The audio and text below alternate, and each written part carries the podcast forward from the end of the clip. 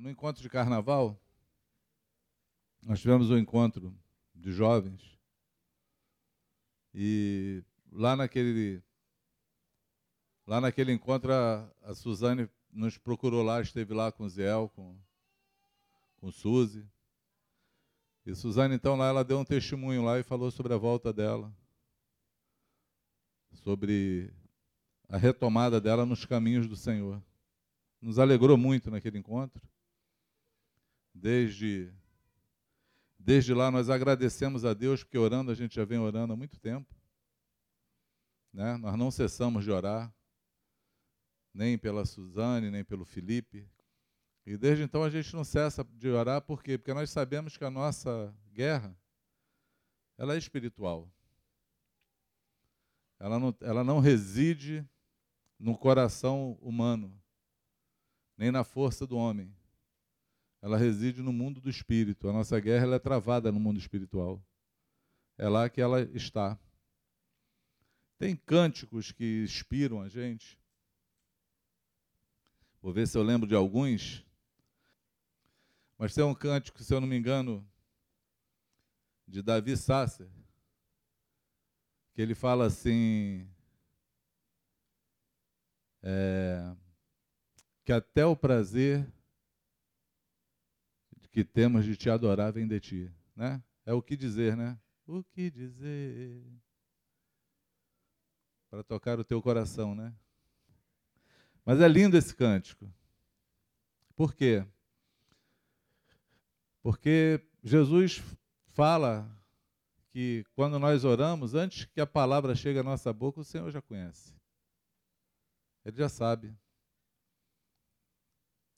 Não é interessante você falar com Deus que Ele sabe o que você vai falar antes mesmo de você dizer? E diz que Ele conhece as nossas necessidades. Ele sabe também do que precisamos. Isso é mais interessante, por quê? Porque às vezes nós pedimos coisas crendo e querendo, mas que nós, na verdade, não precisamos dela e o Senhor sabe. Aí esse aí é o problema da espera do tempo, porque tudo tem o seu tempo determinado debaixo dos céus. O Senhor conhece, Ele é conhecedor dos tempos. E Ele sabe a hora que nós podemos receber alguma coisa ou não. Né? O que falar para alguém quando a gente está adorando, querendo tocar o coração dele, e descobrimos que até o desejo de adorá-lo vem dele. Aí ele coloca esse desejo em nós. Nós não fazemos esforço para isso, não tem um esforço humano que nós possamos fazer para nos motivar a adorar o Senhor. É porque Jesus falou com uma mulher na beira do poço, conversando com ela lá em Samaria, eu lembro como se fosse hoje.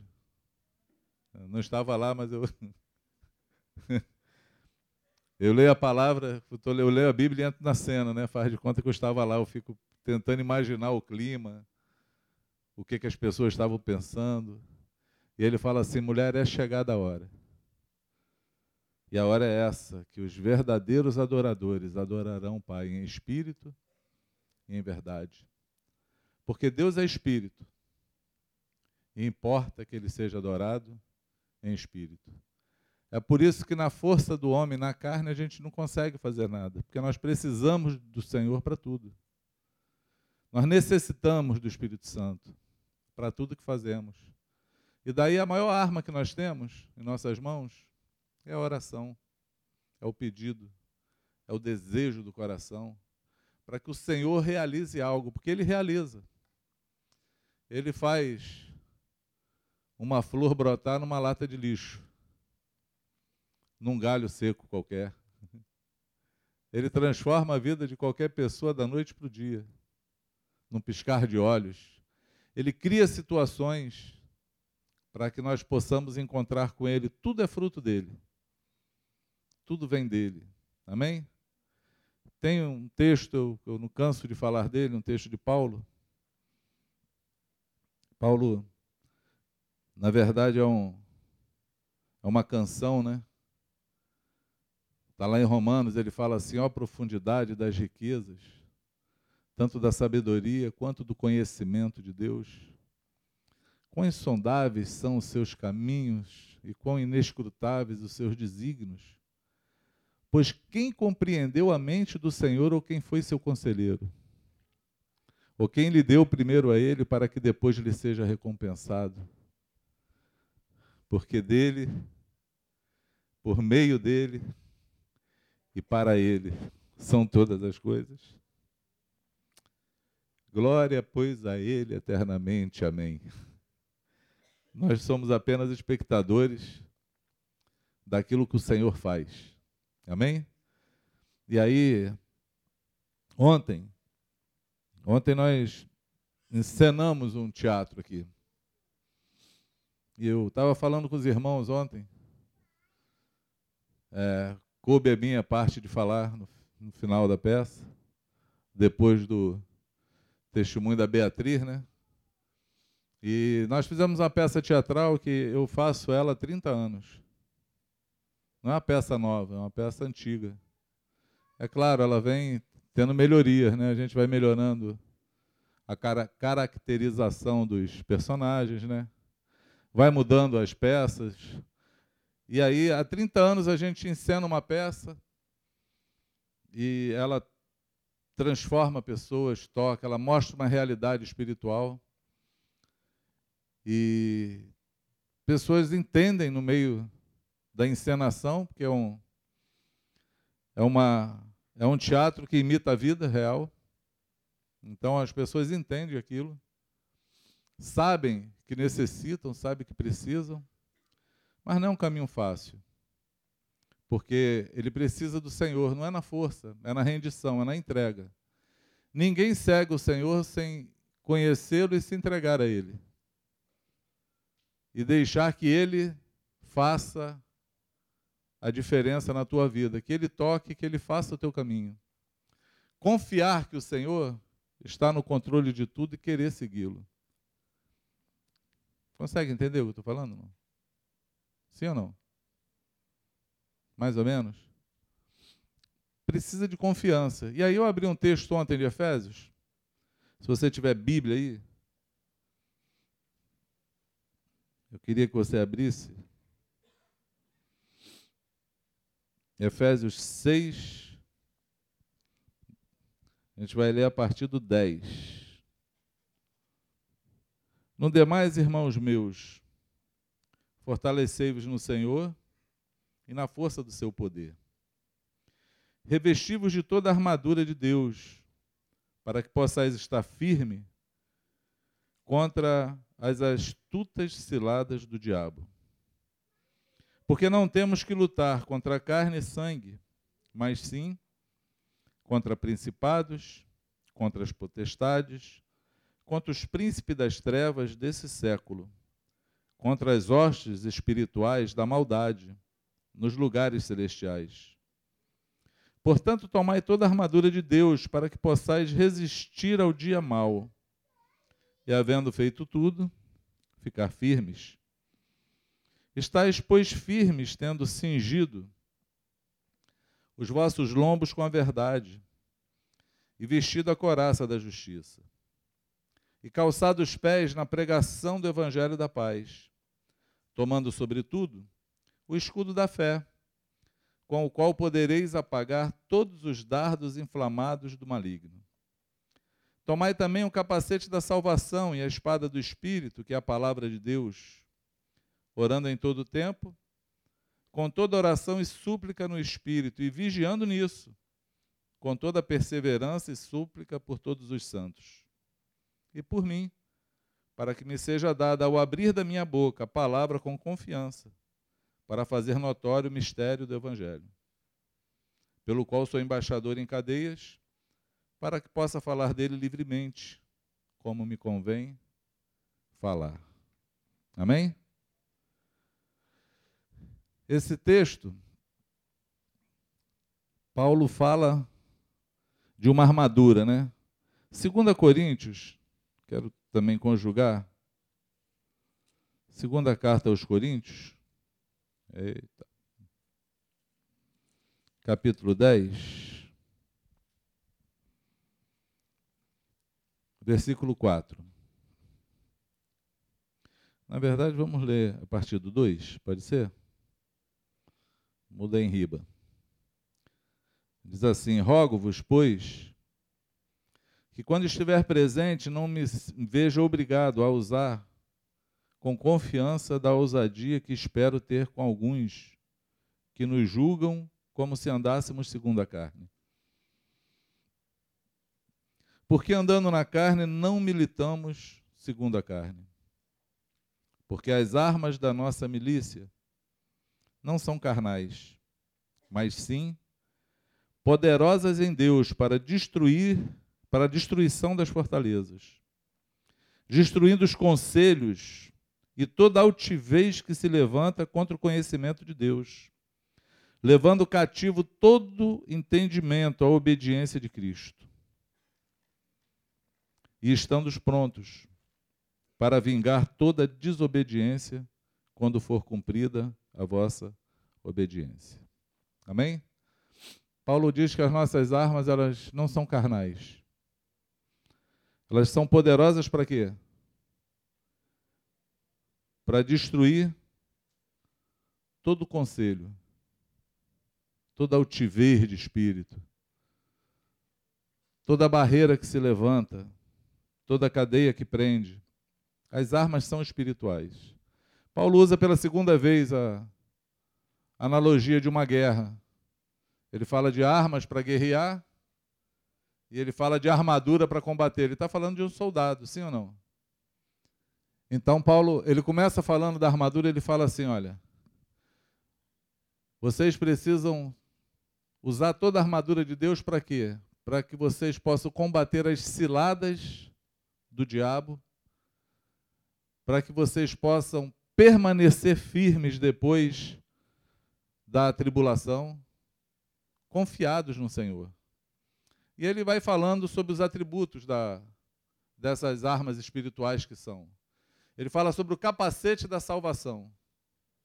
Capacete é o que guarda a mente, a cabeça. A tua mente tem que estar bem clara quanto à salvação de Cristo que alcançou você. Como ela aconteceu. O porquê dela. Porque nós precisamos saber as coisas que Deus fala a respeito da gente. Sim ou não? Precisamos ou não? Precisamos saber. Precisamos saber que nós temos que viver na verdade. Precisamos saber que nós temos que usar a espada do Espírito. Precisamos saber que temos que calçar os pés da pregação do Evangelho. Todas essas coisas da armadura que Paulo fala, nós precisamos, na verdade, só fazer manutenções. Porque nós precisamos dela para nos proteger. Porque a armadura é algo que protege. A única, a única arma que tem de ataque nessa armadura é a espada do Espírito, que é a palavra do Senhor. É a única arma de ataque. Mas Paulo diz, o que está escrito aqui, o que nós acabamos de ler, é que nós precisamos dela, por quê? Porque os, a nossa luta, os nossos inimigos, eles não são pessoas. Parece, parece que nós temos pessoas como inimigos e parece que nós temos pessoas como amigos. Porque quando nós andamos segundo os, os nossos olhos, segundo a nossa carne, nós focalizamos gente. É assim ou não? Sim ou não? Você focaliza os teus melhores amigos? Quem focaliza aqui? Quem pode falar assim, eu tenho amigos? Quantos já se decepcionaram com algum amigo? É engraçado que as feridas dos amigos são as que mais ferem a gente. Porque é de quem você não esperava. Um amigo você nunca espera dele que ele te faça mal, que ele decepcione você. E aí diz que as feridas dos amigos são as mais são mais dolorosas. É aquela que a gente fala assim, caramba, não esperava isso dessa pessoa. Não é assim? Agora, quantos inimigos nós temos? Quem tem inimigo aí? Quem tem alguém que não gosta? Eu sou o único aqui que tem gente que todo dia pede perdão para mim? Hein? Acabou de pedir? Nós cultivamos também pessoas que não gostam da gente, porque a vida é assim. A gente lida com pessoas que gostam da gente e a gente lida também com pessoas que não gostam da gente. A gente não sabe por quê. Não tem motivo. Não sabe nem o que a gente fez. Quando a gente sabe, a gente vai lá, né? Mas tem pessoas também que são do nosso desagrado. Que a gente olha assim, não.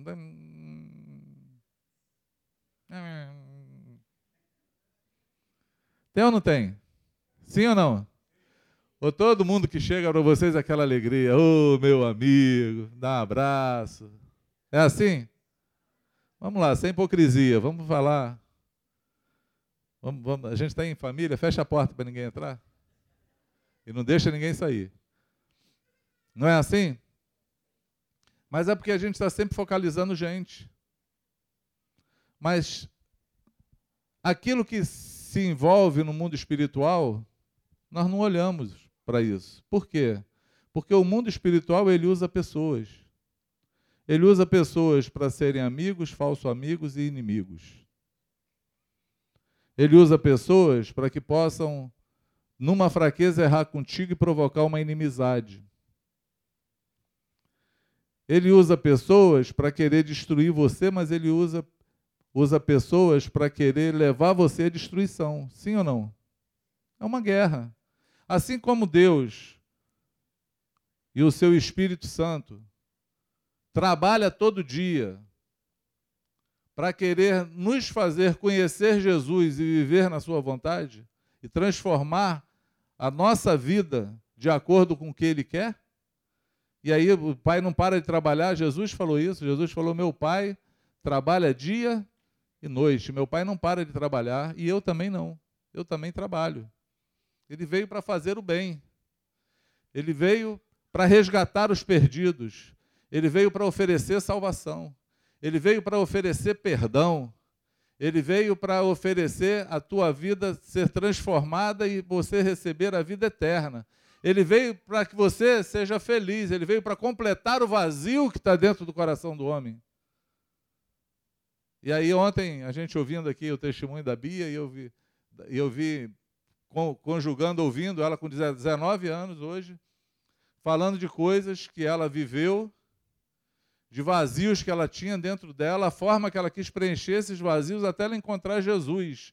E ela falando isso, e a gente aqui no meio de uma peça que eu passo há 30 anos, há 30 anos, eu me lembrei, eu me lembrando que há 31 anos atrás eu também era jovem, não tinha idade da Bia, 19 anos, mas tinha 26 anos e vivia os mesmos dramas, os mesmos vazios e queria preencher da mesma maneira que ela. E o que preencheu a minha vida foi ter encontrado Jesus. E aí eu encontro a Bia falando a mesma coisa que eu. Com 19 anos de idade, dando testemunho aqui para aquela galera ontem, no cinema. E para mim, assim, parece que, que se tornou mais visível ou mais contundente essa guerra espiritual que existe na vida de qualquer pessoa, de qualquer ser humano, porque a luta travada no nosso mundo carnal, ela é espiritual. A luta pela vida do homem, ela não começa no homem, ela começa no espírito. Porque tudo começou em Deus, tudo começou no espírito. E tudo tem que acabar nele. E aí a nossa oportunidade é de conseguir acertar aqui. Você consegue entender o que eu estou falando? E eu não consigo ver uma outra solução quando olho para as escrituras e olho para as experiências, porque não, não é só. A gente não lê um livro que a gente segue, que é, como muitos falam, é um livro escrito por homens, é, tem vários escritores, é verdade, vários homens inspirados pelo Espírito Santo. É um compilado de livros, são 66 livros, que a gente chama de Bíblia. Mas é tão interessante você ler e saber que durante séculos as verdades de Deus não têm mudado. É imutável. Aquilo que ele falou permanece até hoje. Os homens continuam vazios do mesmo jeito. Todos são carentes do Senhor. Todos precisam dele. A guerra travada na vida de qualquer um é a mesma. Um monte de gente perecendo, morrendo e sendo arrastado por, por esses espíritos que, que Paulo fala aqui, potestades, dominadores desse mundo. E aí tem uma tradução que fala dominadores desse mundo tenebroso nas regiões celestes. É porque tudo é travado no celeste. Sabe qual é a impressão que eu tenho, amados? Que tem um monte de gente de carne e osso, que é boneco, igual marionete, sendo guiados pelas cordinhas desses espíritos que vão levando à destruição, que vão levando à tristeza, que vão levando ao vazio, que vão levando à depressão, que vão levando à prostituição, que enfia nas drogas, e quando tu vê a vida da pessoa acabou e eu, eu, pelo menos com 26 anos de idade, olhava para trás, já tinha feito tanta coisa na vida que eu falava assim: para que viver mais? Já não tinha sentido a vida. Já não tinha porquê, já não tinha razão de viver.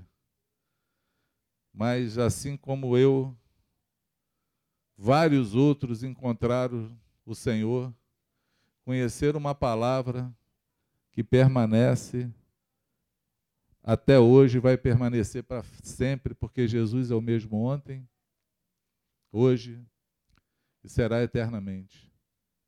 Vai continuar sendo a solução da vida de muitos. A Bíblia continua sendo o livro mais vendido sobre a face da terra, continua sendo best-seller.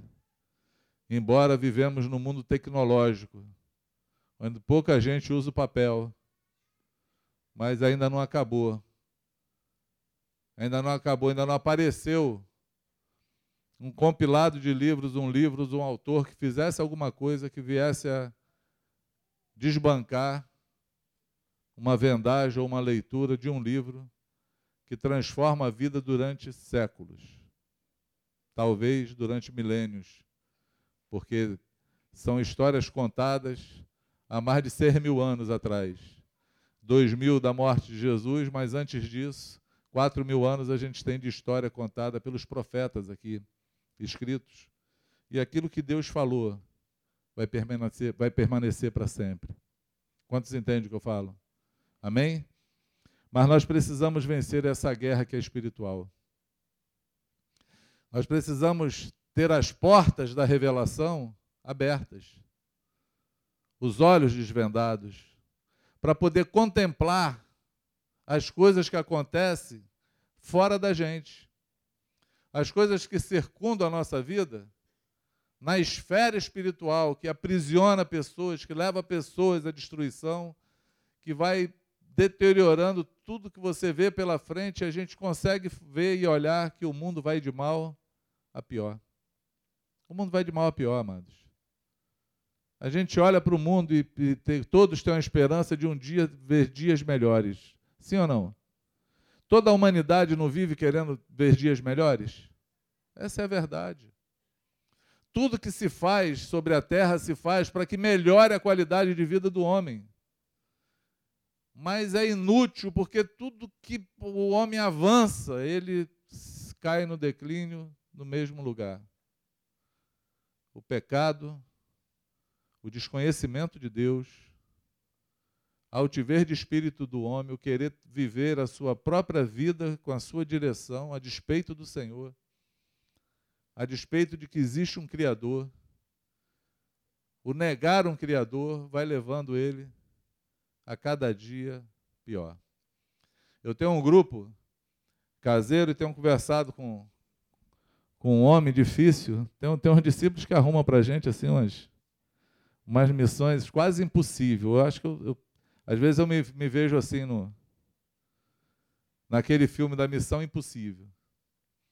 Me arrumaram agora um, um discípulo intelectual, poliglota, e gosta do mundo transcendental, da meditação, do universo. E aí todo encontro nosso é um exercício mental. E a gente sempre para no mesmo lugar. O homem até hoje não construiu nada. Eu sempre tenho que lembrar ele que o homem não consegue fazer um chuchu do nada. Falei, o homem já conseguiu criar do nada um chuchu? Um chuchu, chuchu é só água, gente. Tem gente que nem sabe o que é chuchu na vida, né? Estou falando aqui, mas nem sabe, né? Até chama o outro, oi chuchu, mas nem sabe o que é chuchu. Meu pai, quando estava vivo, um dia ele quis brigar. Alguém chamou ele de chuchu, acho que foi uma mulher que chamou de chuchu. Ele falou assim, falou que eu sou sem gosto, insosso, ficou com raiva. Era um elogio, ele achou que era uma crítica. Porque chuchu, é, chuchu não tem gosto de nada, é só água. Mas alguém já criou um chuchu do nada? Não, então o homem não chegou em lugar nenhum. O homem não explica a vida. Essa semana eu fui ouvir, fui na primeira ultra da minha caçula, décimo neto, sete semanas. E aí chegamos lá com sete semanas, já se ouve o coração da criança. Foi até engraçado, um fato curioso. Eu botei um aplicativo no meu telefone, na verdade eu não, Luciano, botou um aplicativo no meu telefone de toque. Eu fui mexer nele, não sei o que, que eu fiz, que tudo quanto foi é, notificação no meu telefone, aparecia a voz do cabo da Ciolo. Glória a Deus! Aí eu fui lá e excluí o, o, aplicativo e não adiantou, continuou. E aí imagina, telefone toda hora chega notificação, né? É Facebook, é Instagram, é, é WhatsApp, é Message, é tudo que aparece, aparece a notificação, aí eu estou andando na rua e está meu telefone andando. Glória a Deus! Glória a Deus! Glória a Deus! Eu, meu Deus, eu já estou ficando irritado com isso. Aí estamos lá no negócio da Ultra, né? Aí tudo escuro, só a tela lá, e a gente olhando para a tela para ver, querendo entender aquela imagem, eu e o Wilton, que nem dois bobos, a gente não entende nada, né?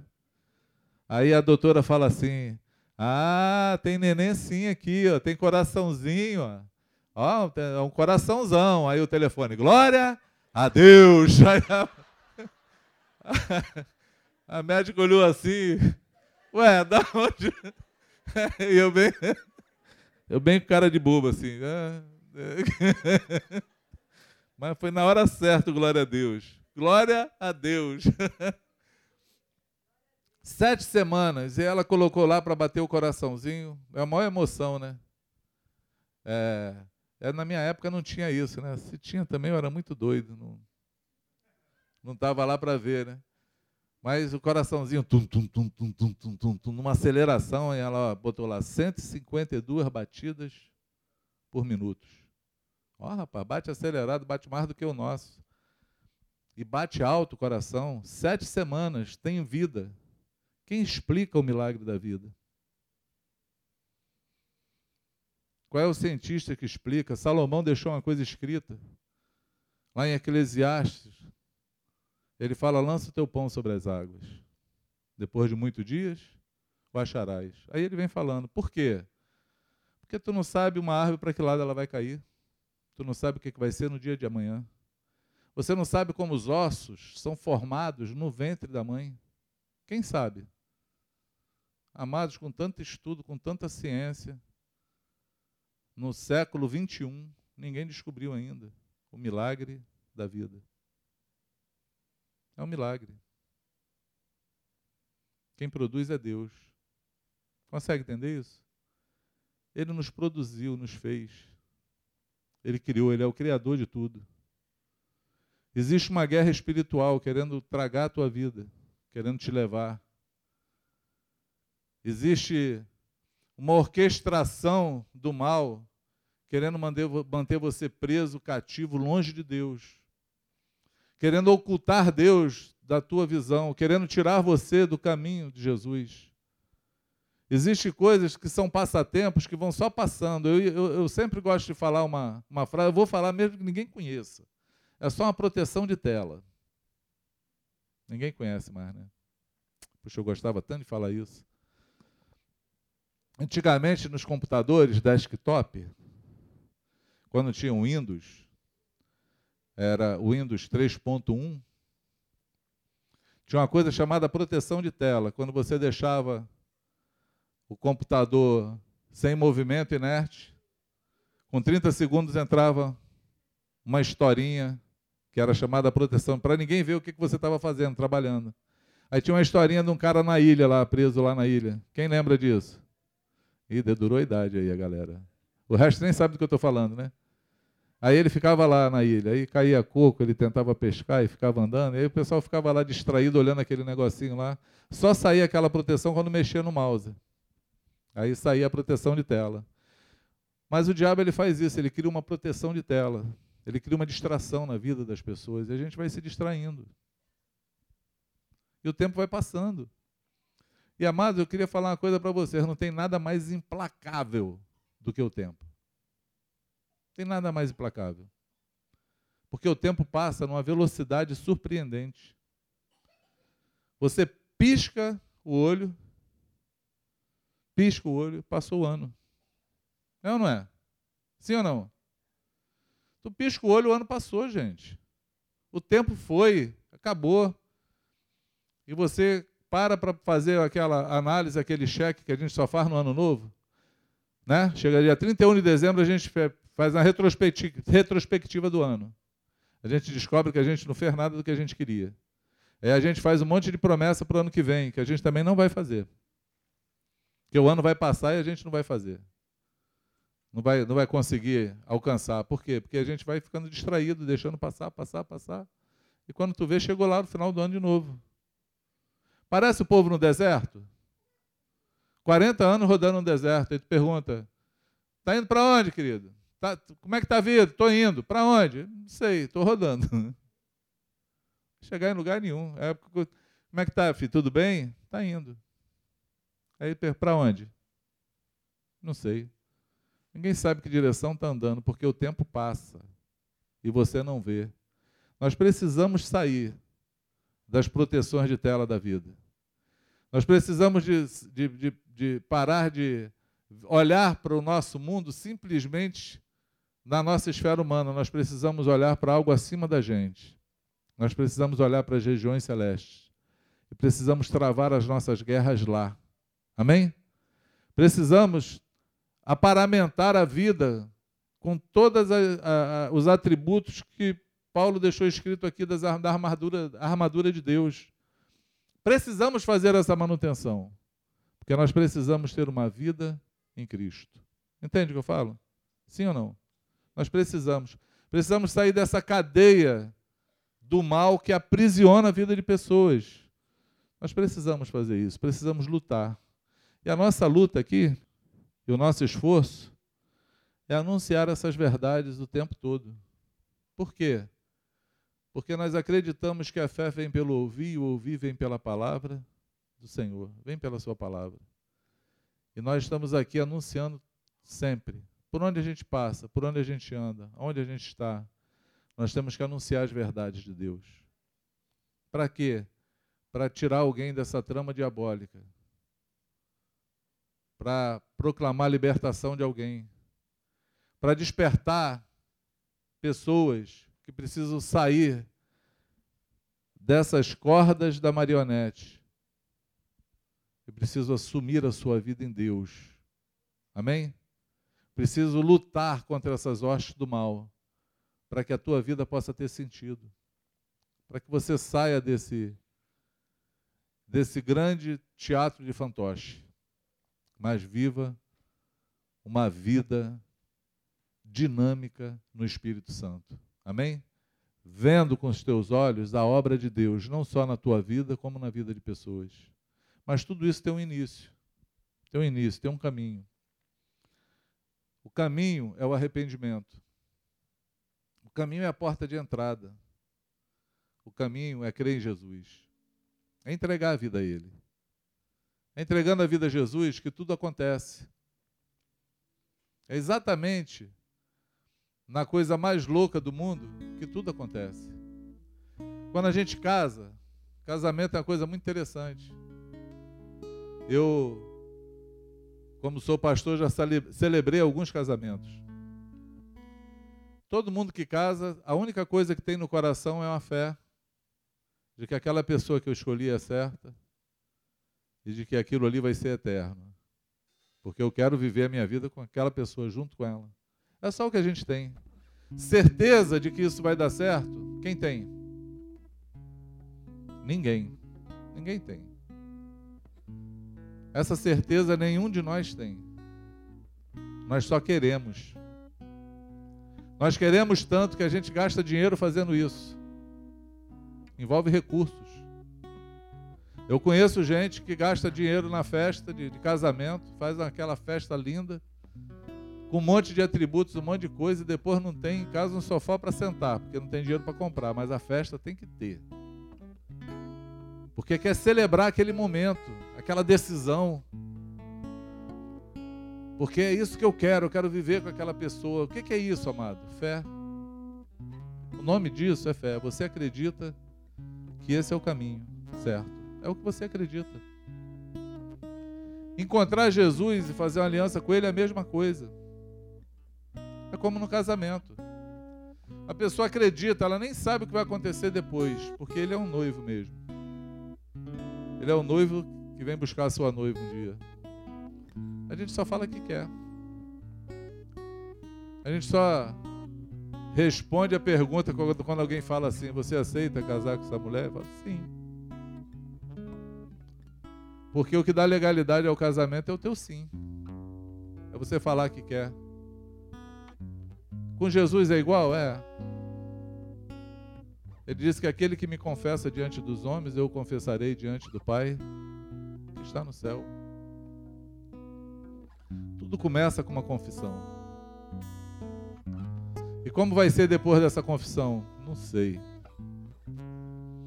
Para cada um é diferente do outro. Ninguém é igual. Não tem uma regra. O dia que eu entreguei minha vida a Jesus, o dia que alguém me fez essa proposta, eu falei, quero. Eu era tão ignorante acerca de Deus que eu não sabia nem o que, que era que eu estava fazendo. Dadas as minhas perguntas, quanto custa? Aí falaram, nada. Eu, sério?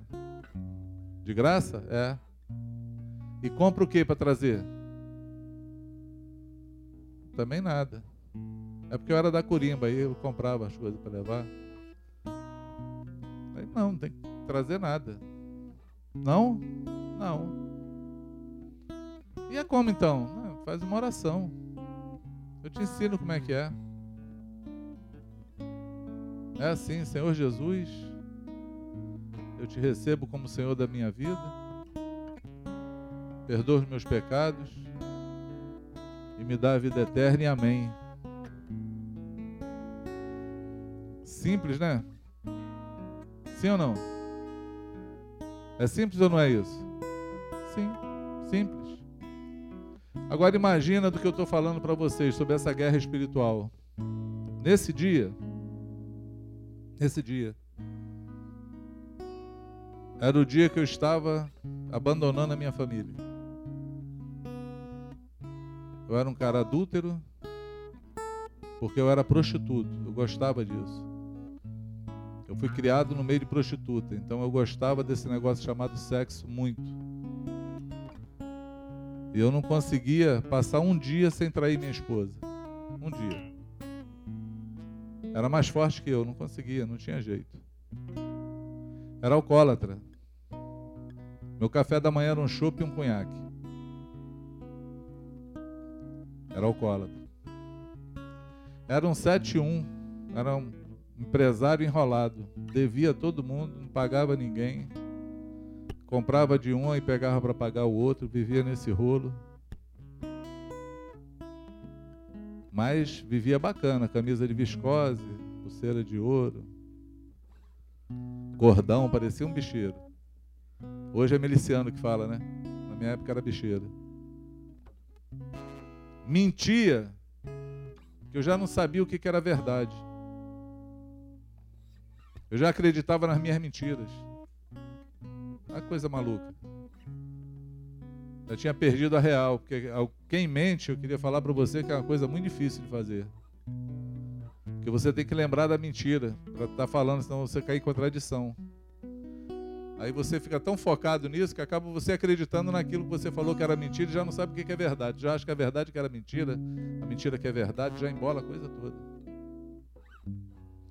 Graças a Deus, por uma obra do Espírito Santo, a pessoa que me falou de Jesus não falou assim para mim: olha, se você se converter, tu vai ter que frequentar uma igreja, tu vai ser crente, porque eu nem sabia, eu, eu detestava crente, eu nem sabia que aquilo que estava falando comigo era negócio de ser crente.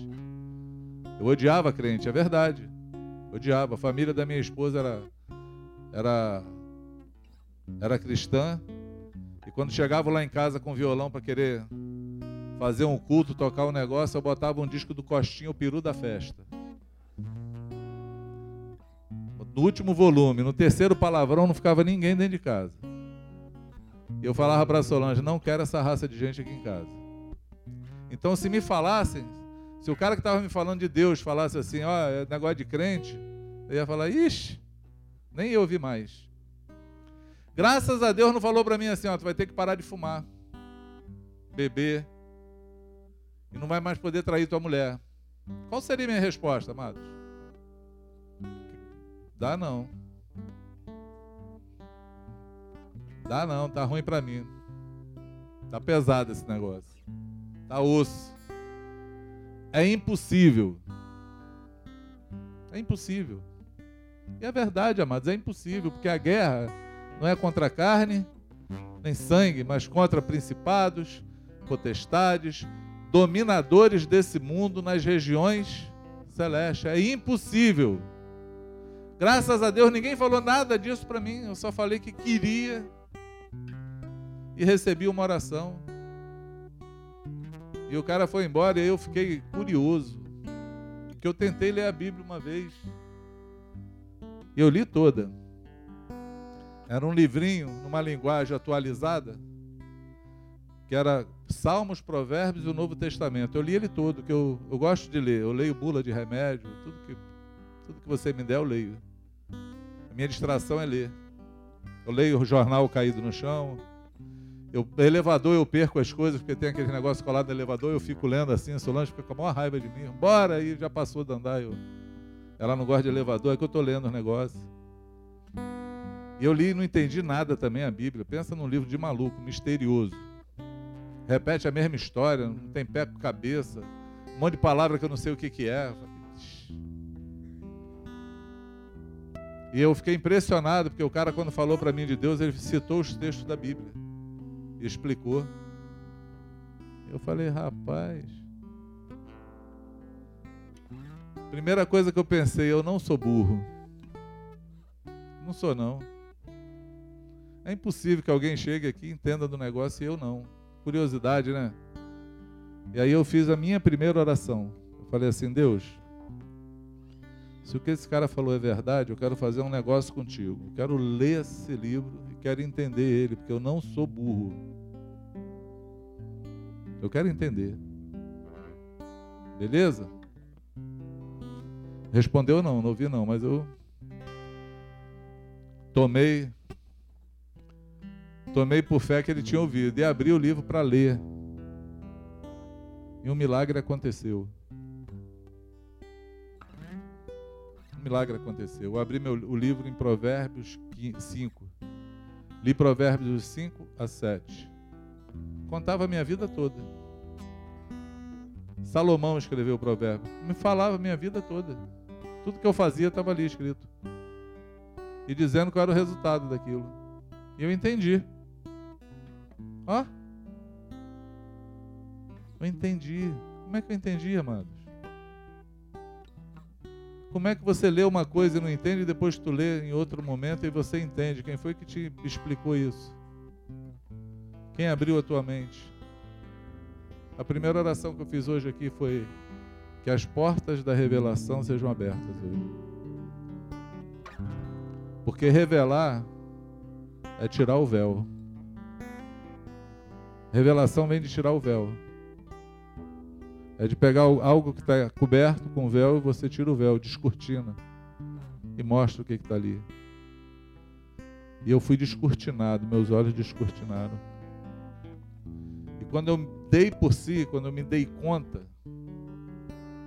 da minha vida, eu já não traía mais a minha esposa, eu já não bebia mais, Eu estava querendo pagar minhas dívidas. E estava lutando para falar a verdade, para não mentir. Lutando. Pedindo para o pessoal me ajudar. Já, já viu uma coisa de doida dessa? Eu peguei um pastor e falei: Quero andar todo dia contigo. Tudo que eu falar, tu questiona para ver se é verdade. Que eu posso estar mentindo. Parece coisa de maluco, né? Mas foi assim mesmo. E não dava outra. Tinha hora que eu estava contando a história assim e falava assim: Cidinho, isso é verdade, cara? Eu. Não. Pô, deixa de ser cansado, cara. Pra que, que tu tá contando essas histórias mentirosas? Cara, tá difícil. O inimigo mais difícil de vencer foi a mentira. Isso foi mais difícil, estava entranhado dentro de mim. E olha só, amados, hoje eu sou pastor, estou aqui falando de Deus para vocês. Quem fez isso? Só pode ser o Espírito Santo. Porque nenhuma força eu tenho para isso. Nenhum atributo em mim há para isso. Não tenho nenhum mérito meu. Nenhum mérito meu.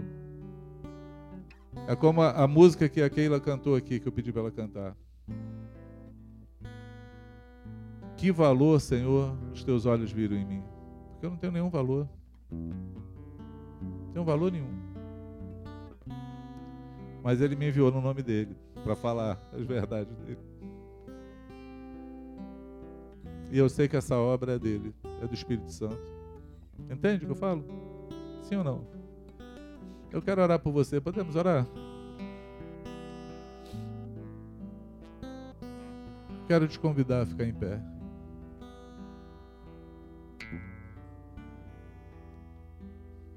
Eu quero. Eu quero orar.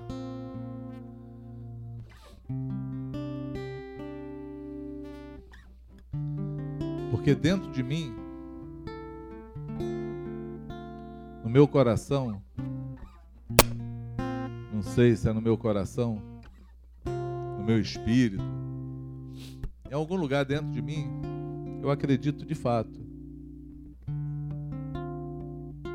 que a palavra de Deus ela não volta vazia. Sem antes cumprir o motivo pelo qual ela foi liberada. Eu acredito de fato que o Espírito Santo tem poder de lembrar a gente palavras que nós ouvimos depois de tempos. Um dia que a gente necessite, ela vai vir ela vai subir dentro de nós. É como música. Música te lembra momentos. Não lembra? Tem música que marca momentos na vida de pessoas. Tu ouve uma música, tu lembra daquele dia, daquela história, daquela. Deus ele faz esse mesmo mistério com a palavra dele. Na hora necessária ele vai trazer essa palavra lume. E ele vai iluminar o teu coração. Ele vai iluminar a tua vida. Tu crê nisso? Eu creio também. Creio também. Só porque eu tenho certeza que o Espírito Santo está aqui. Eu creio também que hoje ele pode começar a mudar a tua vida. Hoje pode ser um dia divisor de água para você. Pode ser um dia transformador. Talvez você já tenha ouvido falar de Deus. Talvez um dia você já tenha tentado andar com o Senhor. Talvez um dia você já tenha dado um passo para Ele. Talvez você seja como eu, no dia que eu ouvi pela primeira vez, não sabia nem o que, que eu estava ouvindo, estava perdido no espaço, mas dentro aqui do coração, dentro do peito, alguma coisa me dizia que aquilo ali era o certo a fazer. Era aquilo que eu precisava. Era aquilo que eu tinha que, que fazer e era naquele momento. Era uma guerra sendo travada. E foi naquela hora que eu dei o passo certo necessário. E aí fez, dividiu a água. Há 31 anos atrás. Transformou a minha vida. Eu tenho certeza que Deus pode fazer isso com pessoas aqui hoje. Você não veio aqui por acaso.